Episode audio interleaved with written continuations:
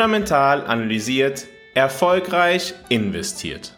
Herzlich willkommen zu deinem Podcast zur persönlich optimalen Portfolioaufstellung. Im kommenden Jahr wird mehr als die Hälfte der Menschheit an die Wahlurnen gerufen werden. Insgesamt wird es Wahlen in 74 verschiedenen Ländern geben.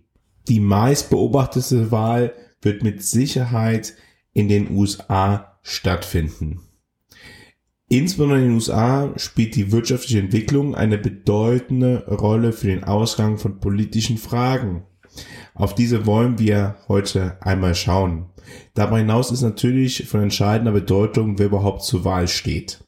Dies ist weniger als ein Jahr vor der Wahl in den USA weniger klar, als man annehmen sollte. Typischerweise kandidiert der amtierende Präsident nach einer ersten Periode noch einmal. Auch diesmal ist dies weiterhin die wahrscheinlichste Option. Doch nicht wenige spekulieren darüber, ob die Demokraten doch nicht den kalifornischen Gouverneur Gavin Christopher Newsom ins Rennen schicken könnten.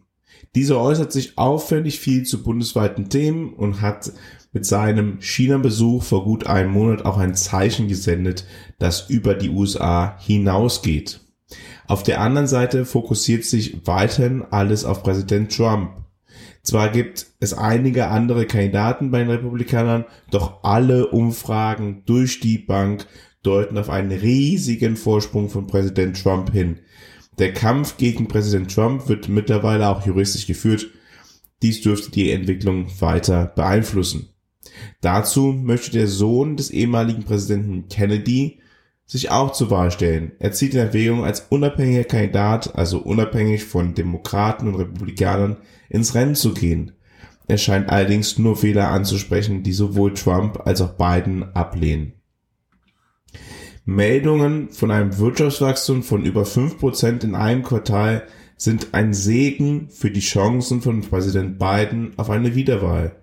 Die Wahrheit ist jedoch, dass diese Meldungen nur durch massive Staatsausgaben zustande kommen. Das Staatsdefizit im Verhältnis zur Wertschöpfung im Land in den USA ist das höchste seit 60 Jahren außerhalb von Krisenzeiten. Es sollte niemanden verwundern, dass es möglich ist, mit hohen fiskalischen Defiziten das Wirtschaftswachstum über ein paar Quartale zu stützen. Nachhaltig ist dies allerdings nicht. Im Gegenteil, es führt über die höheren Zinsen durch die höhere Staatsauschuldung dazu, dass das langfristige Wachstum niedriger ist. Es ist mehr als fraglich, dass dies im kommenden Jahr auch wieder möglich sein wird, da doch die Republikaner ein Interesse daran haben, dass der Staat insbesondere im Wahljahr nicht unbegrenzt Geld in die Wirtschaft pumpen kann. Es bleiben allerdings noch zwei andere Vehikel, um die wirtschaftliche Entwicklung zu beeinflussen. Das sind einerseits die Geldpolitik und zweitens die Ölpreise. Blicken wir auf diese. Es spricht viel dafür, dass sollte das Wirtschaftswachstum der USA in den kommenden Jahrzehnten abkühlen, die Geldpolitik bis zur Wahl im November 2024 keine schnelle Hilfe sein kann. Nachdem die Fed für die höchste Inflation in den letzten Jahrzehnten verantwortlich gemacht worden ist, kämpft sie um ihre Legitimität und das Vertrauen in ihr Handeln. Aus diesem Grund sind vorzeitige Zinssenkungen, wenn nicht etwas sehr Unerwartetes passiert, sehr unwahrscheinlich. Und wenn sie in den kommenden Quartalen kommen, dürften sie bis zur Wahl eher weniger bewirken. Geldpolitik wirkt mit Verzögerungen. Den Ölpreisen kommt in den kommenden Monaten nicht nur wegen der US-Wahl eine hohe Bedeutung zu. Auch geopolitisch sind die Ölpreise ein wichtiges Werkzeug. Die US-Regierung hat im vergangenen Jahr die eigenen Ölreserven halbiert. Dies hat dazu beigetragen, Inflation zu reduzieren und Wirtschaftswachstum zu fördern. Aktuell produzieren die USA so viel Öl wie noch nie in ihrer Geschichte.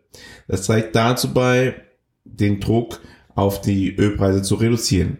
Dies ist gut für die Chancen auf eine Wiederwahl von US-Präsident Biden, aber auch im Krieg mit Russland deckt Russland doch einen Großteil seines Staatshaushaltes aus Öleinnahmen und dementsprechend hat die haben die USA ein geopolitisches Interesse daran, Russland zu schwächen und dies gelingt am besten, wenn Ölpreise niedrig sind.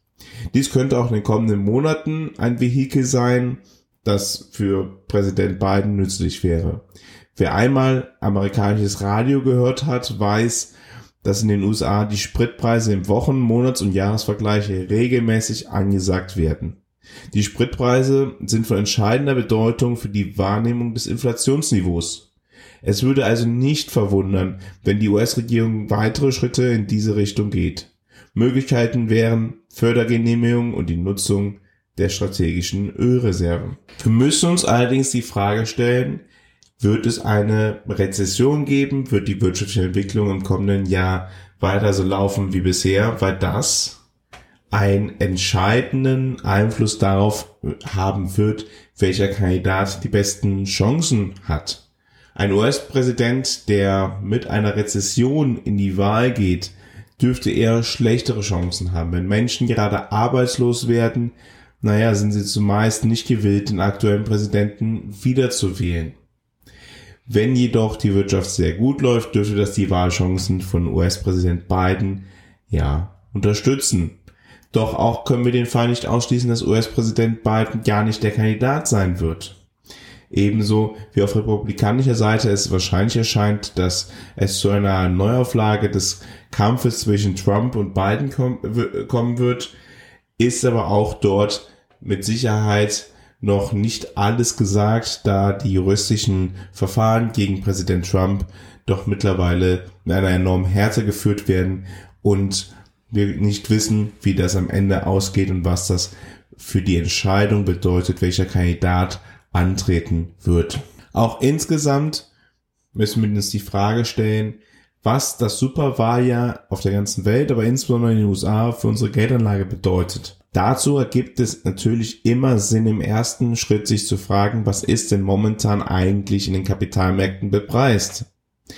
Wie steht es im Verhältnis zwischen Anleihen, Aktien, wie sind Risiken bepreist, wie ist, wie ist das Kreditausfallrisiko bepreist, wie ist Volatilität bepreist? All dies sind Fragen, die wir natürlich, wenn wir uns taktisch positionieren möchten, immer im ersten Schritt betrachten sollten. Ich habe dies getan im fundamentalen Kompass. Die schon länger dabei sind, wissen, der fundamentale Kompass ist meine Veröffentlichung, die ich einmal in der Woche herausbringe auf fundamentalanalysiert.substack.com. Dort den, könnt ihr den fundamentalen Kompass abonnieren und dann werdet ihr jede Woche eine ausführliche Analyse erhalten, auch mit dem, der Möglichkeit, daraus Investmententscheidungen abzuleiten oder direkte Investmententscheidungen zu treffen. Eine taktische Allokierung ist immer die Abweichung von der langfristig optimalen Geldanlage, die auf eurer persönlichen Situation basiert. Wenn diese steht, wenn die strategische Portfolioaufstellung für euch klar ist, ihr einen Plan habt, in welche Richtung es gehen sollte, dann könnt ihr euch der taktischen Portfolioaufstellung nähern und zu sagen, hey, gegeben der aktuellen Situation, wie setze ich den momentan Ansichten an die weitere Entwicklung um? Oder ihr verzichtet drauf. also es macht beides, ergibt beides Sinn, aber wenn ihr euch taktisch zu positionieren wollt, dann sollte der erste Schritt sein, langfristig strategisch einen Plan zu haben und von dem gegebenenfalls dann abzuweichen aus taktischer Sicht. Struktur in der eigenen Geldanlage ist das A und O. Ohne eine Struktur, einen fixen Plan werdet ihr langfristig nicht erfolgreich Geld anlegen können. Wenn ihr aber diese langfristige Portfolioaufstellung habt, da fix seid, dann könnt ihr taktisch optimieren und dann lade ich euch ein, auf fundamentalanalysiert.substack.com zu gehen und dort den fundamentalen Kompass zu lesen. Heute oder diese Woche zu dem Thema das Superwahljahr 2024. Was könnte der Ausgang der US-Wahl für unsere Geldanlage bedeuten? Wie sind da Risiken zu betrachten? Wie sind Risiken bisher bewertet? Wenn ihr allerdings noch keine langfristig persönlich optimale Geldanlage determiniert habt, wenn euch der Plan fehlt, wie ihr langfristig erfolgreich Geld anlegen solltet, dann geht auf fundamentalanalysiert.com, vereinbart ein kostenfreies Strategiegespräch mit mir Und ich zeige euch den Weg, wie es euch gelingen wird, die persönlich optimale Geldanlage für eure spezifische Situation zu determinieren, damit ihr einen Plan habt und langfristig eure Ziele erreicht und Klarheit für dieses Thema habt, eure Geldanlage in guten Händen ist. Ich wiederhole es noch einmal, fundamentalanalysiert.com, den Link sowohl zum fundamentalen Kompass als auch zu der Möglichkeit eines kostenfreien Strategiegespräches mit mir findet ihr auch in den Show Notes. Vielen Dank, dass ihr heute wieder dabei gewesen wart bei Fundamental Analysiert, eurem Podcast zur persönlich optimalen Geldanlage. In der kommenden Woche, kurz vor Weihnachten, werden wir dann auch einmal beleuchten, wie die richtige Geldanlage sogar die eigene Beziehung stärken kann. Wie also eine erfolgreiche Geldanlage das Verhältnis zu eurem Partner, zu eurer Partnerin, ja, stärken kann und wie es dabei hilft, gegebenenfalls auch einen gemeinsamen Lebensplan zu entwickeln. Ich freue mich, wenn ihr in der nächsten Woche auch wieder dabei seid, wenn es wieder heißt, fundamental analysiert, erfolgreich investiert.